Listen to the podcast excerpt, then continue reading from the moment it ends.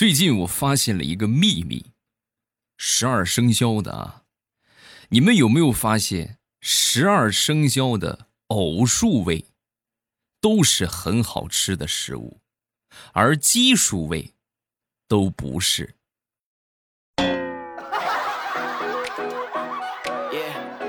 我这么一说完之后，是不是很多人在心里边默默的思考一下：子鼠丑牛，牛兔蛇羊？哎，还真是哎！马上与未来开始我们周三的节目啊！今天节目最后呢，我就我就先不唱歌了吧？好吧，这个我唱歌，好多人都说我唱的太好听了。你先别唱了，是不是？你再唱我打死你！所以我就不唱了啊。有评论的话，咱们就念念评论啊。有时候我就在想啊，如果说我的钱能够像我的肉一样不离不弃，那该有多好。如果换一种说法的话，也可以，就是我的肉能像我的钱一样说没就没，那也行。每当到了夏天这个季节就很尴尬，是不是？你说这个肉啊是层层的长，啊减肥呀，就要了亲命了。你们有没有感觉，你吃一口能够长十斤啊？就是你不管怎么节食也好啊，运动也好啊，只要你一旦胖上去，想减下去可难了，太难了。这是什么时候能够肉像钱一样是吧？说没就没，哎，那该多好。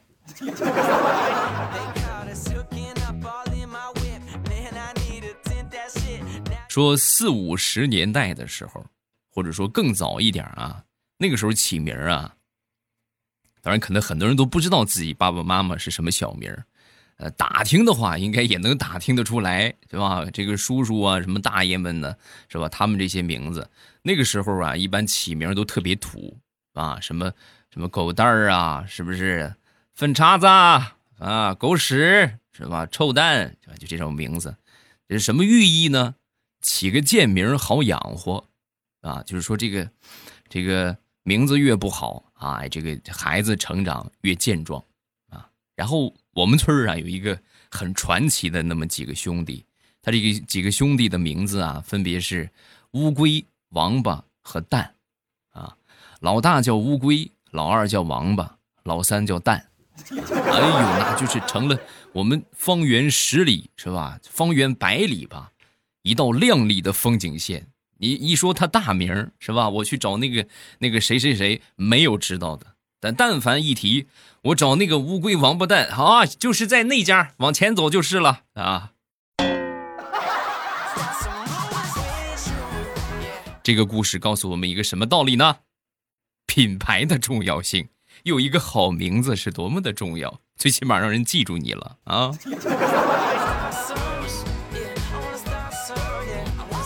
说表妹吧，表妹啊，前两天家里边给她安排相亲啊，她这个相亲对象是谁呢？就是前段时间咱们特殊时期嘛，啊，每天就是这个村里可能负责撒消毒水啊，什么发口罩什么的，这个人就是天天撒消毒水的那个王叔他们家的那个儿子。到了他们约好的那个时间啊，那天王叔啊，就这个平时一般都是骑着个三轮车啊，那天突然哎，坐着他儿子的那个越野车就来了。来了之后呢，车厢后边一打开，打开之后呢，是一大桶的酒精和一大箱子的口罩，啊，就把这两样东西就搬下来，搬下来放到家中。我表妹一看，如此淳朴的爱情。那有什么理由拒绝这段缘分呢？哈哈。其实最主要的原因是他们家实在是没口罩了。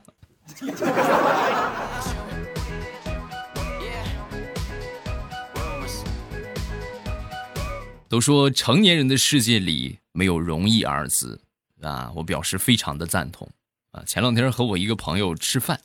然后呢，他是在这个，这个，这个，这个，这个一个培训学校啊，啊，就教小孩这个艺术的，什么模特啊，什么这个培训啊，他负责教模特。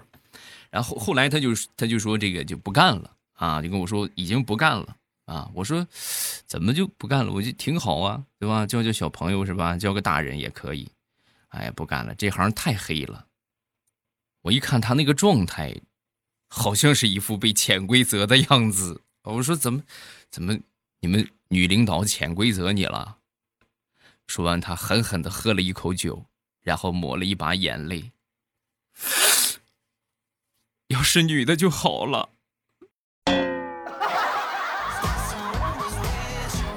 哎呀，哎呀，那你快赶紧辞职吧，真的太难了哈。他这个事儿啊，让我想起了前段时间网上很流行的一句话，叫做“男孩子在外边一定要学会保护自己”。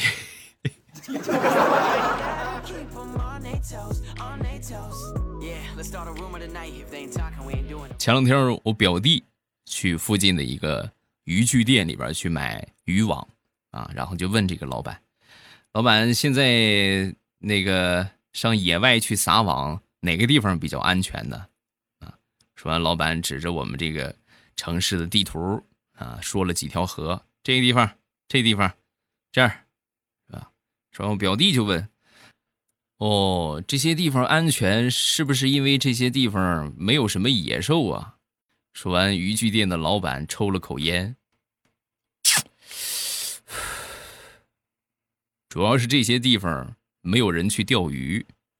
你要是有人钓鱼，你过去撒网，那就是最不安全的地方。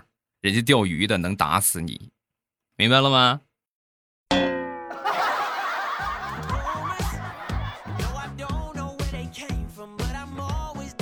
那天，我奶奶看了一个新闻，说有一个煤矿的老板啊拖欠公司的员工啊，然后呢，我当时正在看这个那个全网最火的黑人抬棺的视频，我觉得挺好玩的，然后我就让我奶奶看一看啊，我奶奶看了一会儿，指着这个视频里边的黑人就说：“哎呀，这些矿工抬着棺材怎么这么开心呀？”当时笑着就说。哈哈哈，有可能里边装的是他们老板吧？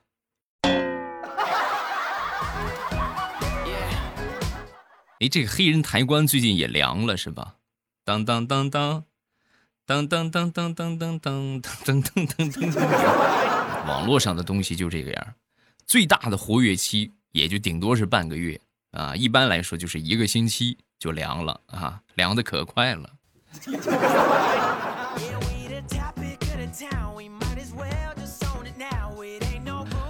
我们家里边啊种了两亩多的黄豆啊。前两天这个天气预报就说这两天有雨，要是下雨之后啊，这个草就会疯长，所以一定要赶在下雨之前把这个这个这个这个这个这个这个黄豆地里边的草啊给它除一除啊。我拿着锄头跟我爸就去了，正锄着呢。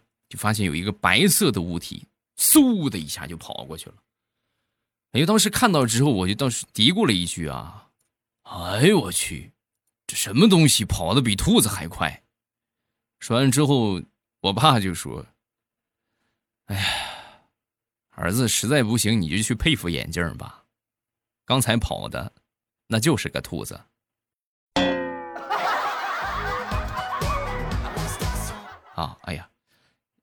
是是该是该佩服眼镜了啊！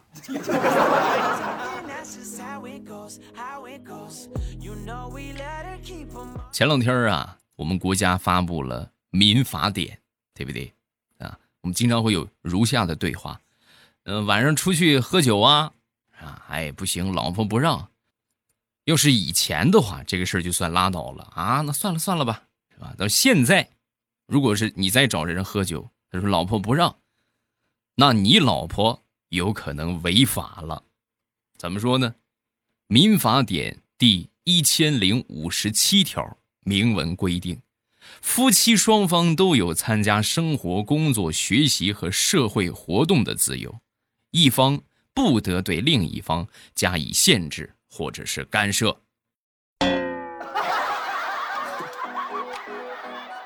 啊，男同胞们，这是。国家法律赋予我们的权利，你们就是有空你去买上这么一本民法典，是吧？然后呢，什么时候媳妇儿不让去的话，你就翻出来给他看一看。实在简单的话，也不用翻，直接把这个一千零五十七条啊打印出来，找个文印店是吧，裱起来，然后挂到墙上。啊，媳妇儿一不让你去，你就指给他看看。啊啊，我就不多说什么了。嗯。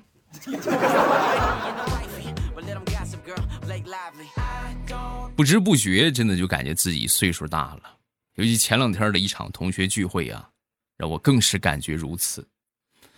那场同学聚会是小学的同学聚会啊，在聚会的时候，我这些同学们就是，哎呀，个个叫苦叫累，有说带孙子比较累的，有说带孙女累的啊，有说外孙子累的。哎呀，整个过程我是一句话我也没说啊，我就是喝酒吃饭啊，然后别的什么也不干。然后他们互相显摆完了一圈之后呢，其中有一个同学就问我了：“哎，未来你怎么一句也不说呀？那看来你过得挺好啊。”说完我就说：“不是一路人啊，不是一路人。你们这孙子、外孙子、孙女、外孙女都已经这么大了，我闺女才刚两岁啊，咱们直接是差出一代人了。”哎呀，太难了，啥也不说了，我干了，你们随意。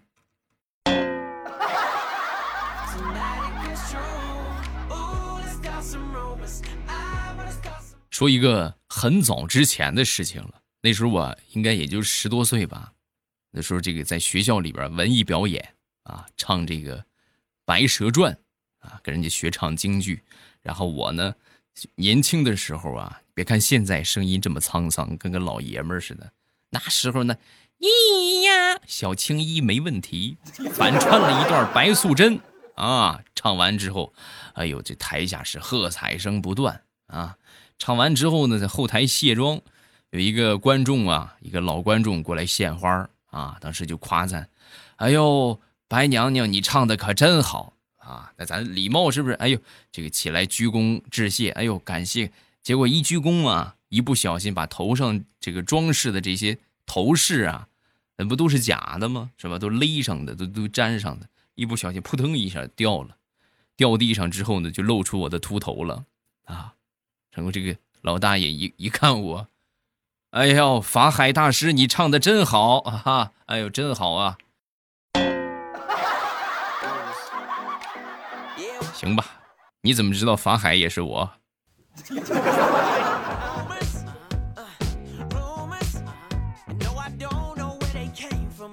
前两天在一个作者群里边啊，有一个作者写网文的一个作者啊，就说买彩票中了一千四百，不是一百四十万啊，还真中中奖了。然后中奖之后呢，就在群里边就纠结。哎呀，你说我中了一百四十万，我这还写不写小说的？啊，其实现在中奖的话，因为现在这个物价和之前已经不一样了。要是早上个二十年啊，或者是这个十多年，一百多万呢，还能多少当个钱？但现在一百多万，咱说基本上来说呢，没有什么卵用啊！你这个这个不是很多，除非你中一个亿啊，差不多还能生活一阵儿。然后我们好多人就劝他：“哎呀，千万不能放弃写书这条路啊！啊，你想想你自己的初心，是不是？想想你自己刚刚踏入网文界的那份雄心壮志。”说完之后，他当时就说：“啊，是有道理，是不是？你品，你细品，有道理吧？所以你现在该怎么做？啊，我也不知道该怎么做。”把阻碍你成神的那一百四十万分给我们呀！啊，这种痛苦让我们来替你承受啊！红包发过来也行，直接转账也可以。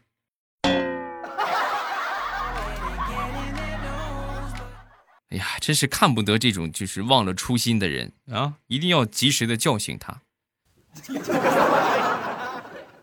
转账成功了，跟我说一声啊！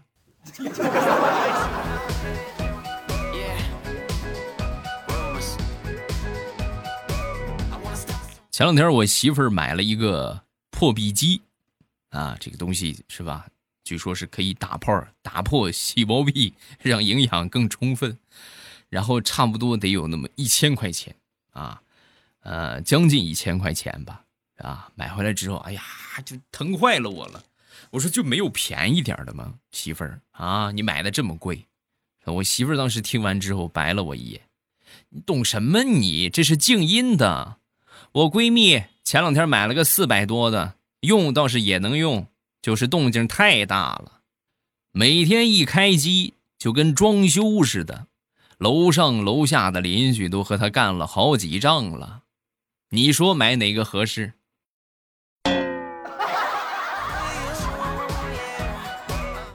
啊，好吧。你说什么都是对的。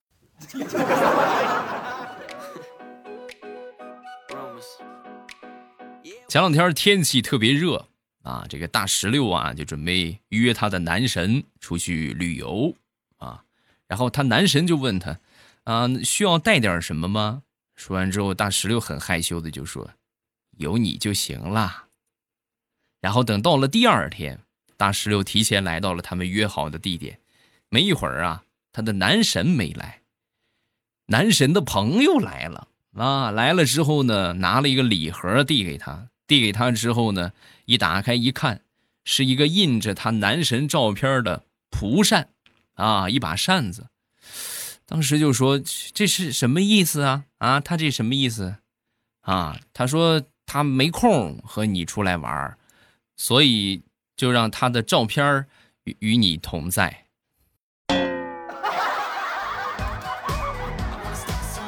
加油，妹子，我看好你啊！你也挺好，是不是？这么一扇风就能看到它，对还还清凉。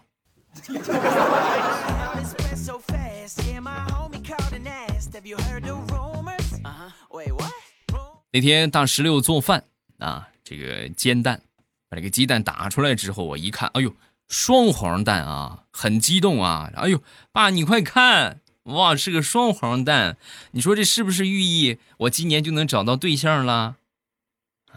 说完之后，他爸当时白了他一眼。不，我觉得不是这么个意思。我觉得他的寓意可能是，你今年得黄两个男朋友。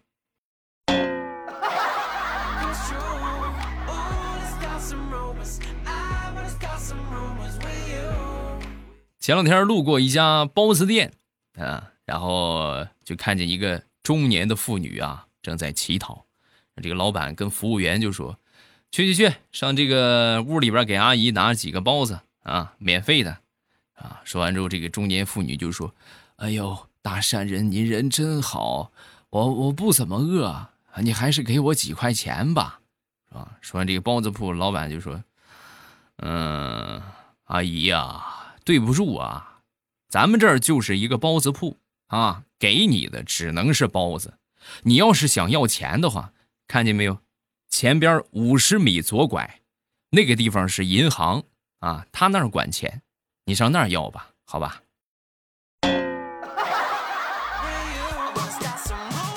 哎呦，这个真是机智啊！学着了吗？学着了这一招的，点个赞。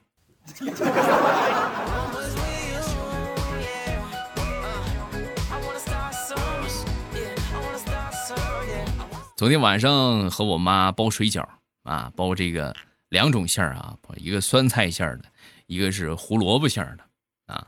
然后包完之后啊，因为包的时候忘了区分了，是吧？你说这这个就是吃的话，这就不好挑了啊。因为我爸不大爱吃酸菜的。然后蒸上之后啊，我妈当时就问我：“你说这怎么办？这这没没没分开啊？咱怎么区分一下呢？”说完之后，我就说：“我说这个这个简单啊，熟了之后我咬一口不就知道了吗？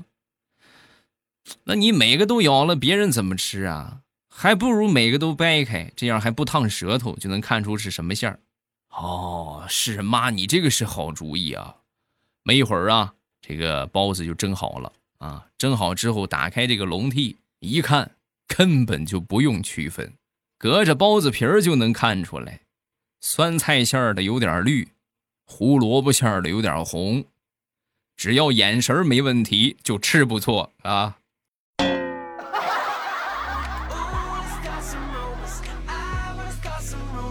那天坐地铁，啊，刚出地铁呀，有一个姑娘就拉着我就说：“啊，大叔大叔，我钱包和手机被偷了，回家联系不上家里人了，你能借我二十块钱打车吗？”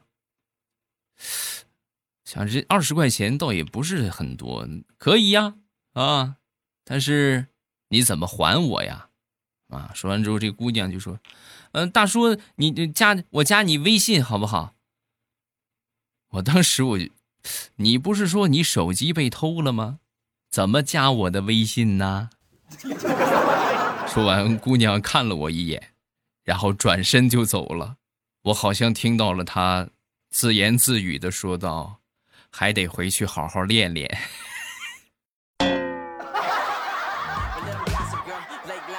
呀，你这就是这干一行爱一行嘛，对吧？你这不熟练的话，你这创收你都是个问题。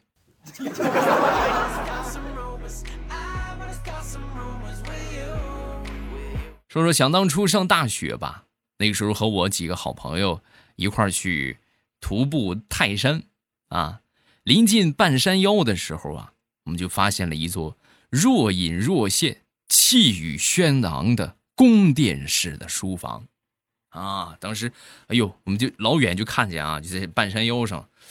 哎呀，你看这真是啊，这人间仙境一般啊！说完之后，我这好朋友当时很镇定的就说：“你们不懂，看见前面那座房子了吗？那是贫僧修仙的地方！好啊，我们就当他开个玩笑嘛，也没搭理他，然后接着往前走，走到近前，到了半山腰，近前一看。”我们所看到的那座若隐若现、气宇轩昂的宫殿式的房屋，上边赫然写着四个大字：“公共厕所。”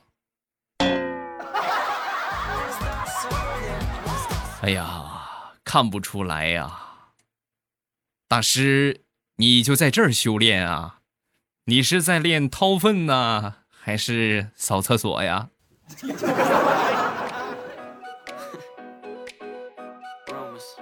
好，笑话分享这么多，各位喜欢未来的节目，记得点上专辑的订阅，然后呢，点我的头像进我的主页，我的主页呢有这个好多的专辑啊，有好多有声书的专辑啊，就也没有好多，就一个啊，《风行三国》啊，这是最近新上的一个有声书的专辑，大家记得点上订阅，然后另外呢，就是把这个专辑点上订阅，预告一下本周日会加更一期节目。啊，就是在这个专辑里边，没点订阅的记得点点订阅啊，别的就没有什么事了。然后今天就到这儿吧，好吧？礼拜五等着各位，预告一下周五的节目啊。周五是评论日，要分享一下大家的留言。想知道你的评论有没有上榜，记得锁定周五的节目。喜马拉雅，听我想听。